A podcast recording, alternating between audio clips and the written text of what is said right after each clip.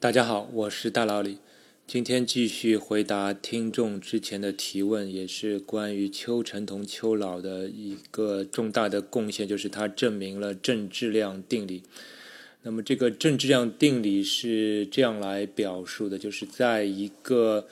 孤立的引力系统中，其中的总质量，物质总质量总是为正的。当然，这里第一个问题就是说，这个什么叫孤立的引力系统？那么简单来说，就是这个系统里面是有引力的。那么什么是孤立呢？孤立意思就是说，我们局部可以作为一个有限的这个区间来进行讨论分析，就是远处的系统对它的影响可以可以忽略不计的。那比如说，特别是对引力吧，因为引力我们知道它理论上你距离无论多远，这个引力总是存在的，所以，呃，我们经常需要就是忽略非常远的质量对我们造成的这个引力吧。比如说，如果你把太阳系作为一个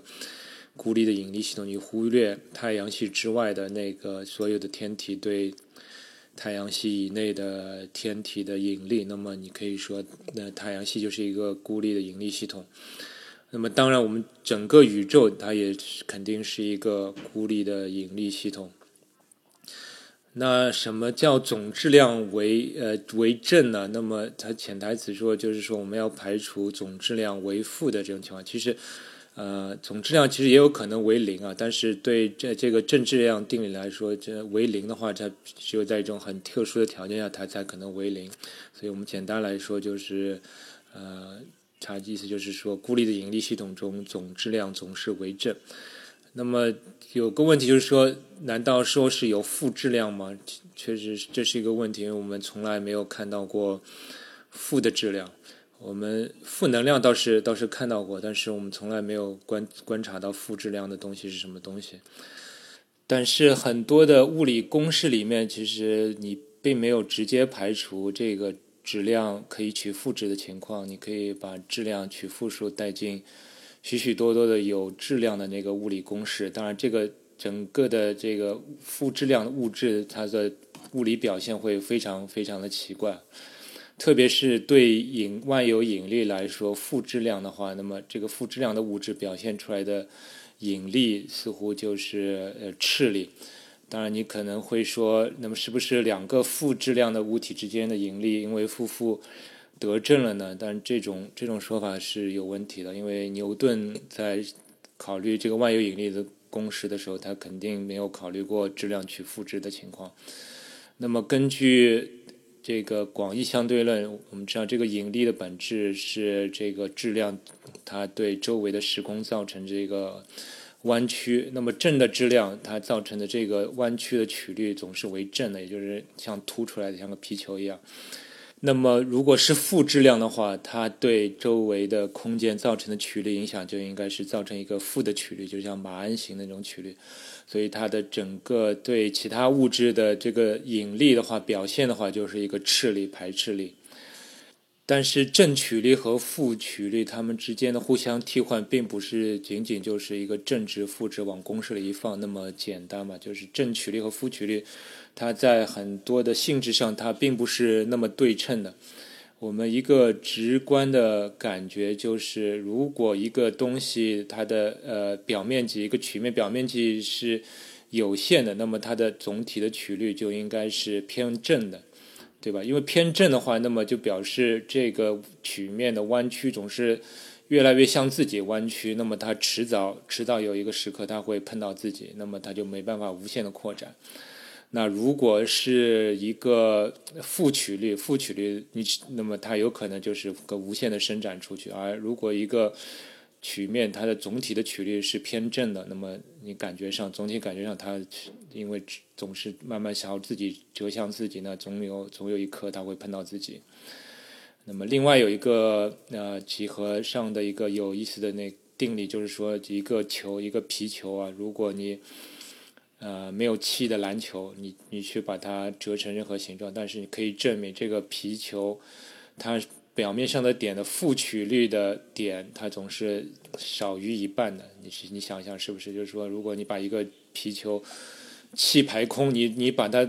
最多的地方做成凹的，那么你再怎么凹，它凹的部分也只能是小于总体小于等于总体面积的一半，就是把它弄成一个像像盖子一样的一个形状。你你要把它多余一再更多的那个部分搞成凹的，那是做不到的，因为它会接触到自自身了。而对正曲率就没有这个限制，你可以。你把它气气打足，那么你这个皮球所有的点的曲率都是为正的，这没有任何限制。但是，如果你要让更多的点曲率为负，它是有一个限制限制的，就是小于小于一半。所以，这也就是正曲率和负曲率其实并不是那么对称的一个事情。那么，在爱因斯坦提出广义相对论之后呢，这个物理学家就开始考虑，这个宇宙中如果有负质量。啊，或者说负能量吧，呃，按照这个广义相对论，其实质量和能量是可以可以互相转换的嘛。那么物理学家就考虑，就在宇宙中，呃，总体的质量总的质量，呃，有没有可能是负的？那么对物理学家来说，他们发现，他们认为啊，就是一定是正的质量，总物宇宙中的总质量总是为正，虽然从来没有看到负质量。啊，另外还补充一点，就是这个正质量定理有时候也称为正能量定理，因为在这个广义相对论中，这个质量和能量是是可以互相转换的。呃，但不管怎么说，就是说物理学家他感觉就是，如果说总宇宙中的总质量呃是负的，那么就因为有一些这个呃稳定性的方面的原因，他们就从直观的感觉上来说。如果都是负质量占了多数，那么这个宇宙似乎是不能稳定的。我可以再举一个例子啊，如果就是还是根据前面的这个引力来分析，如果呃引力都是如果与一个一个空间里面所有的物质都是负质量，那么它们的所有的呃引力都是排斥的，那么你会感觉到这个这个系统是不能稳定的。比如说，如果你在一个箱子里扔进了一堆磁铁，如果这些磁铁都是磁单极。而且都是互相排斥的，都是一样的磁单极。那么你会感觉到这这一堆磁铁，其实在这个盒子里是是停不下来了，没有办法停下来，因为呃，你你他们互相之间都排斥，你推向你推开我，我推开你，那么你我推开你，你你的位置就可能离别离其他磁铁更近了。那么你会你的受力又不平衡了，其他磁铁又会把你推开。所以你会感觉这一堆磁铁在这个盒子里啊，就是没有达到，没办法达到一个稳定的那个那个状态。呃，当然，这因为这盒子有边缘了。如果你想象一下，如果是像宇宙，如果宇宙中全部的引力都是负的，那么这宇宙里面就非常非常混乱，这个永远永远达不到一个平衡的状态。所以，基于以上这些直观的感觉，就是在这个物理学家很早就提出了这样一个猜想——正质量猜想，就是说，这总体宇宙里的总质量必定是为正的，就是在这个孤立的引力系统里的总质量必定是为正的，因为只有达到这一点，那么这个系统才可能是稳定的。呃，但是物理学家始终是不能证明证明这个问题啊。呃，因为不能从数学上证明这个问题他们只是把它相当于作为一个物理定律来考虑了。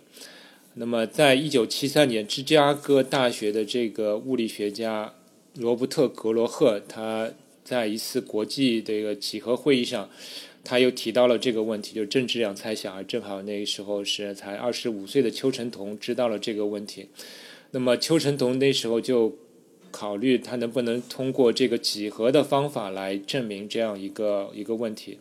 从几何方面来证明这个问题的这个思路，其实还是从曲率来入手。就是说，如果一个孤立系统中它的总总质量为负，也就是平均曲率为负，那么我们能不能从几何方面来导出矛盾？那么邱成桐，呃，邱老当时找到了他的一个研究生啊，呃，现在是斯坦福大学的这个教授孙理查，叫理查德· n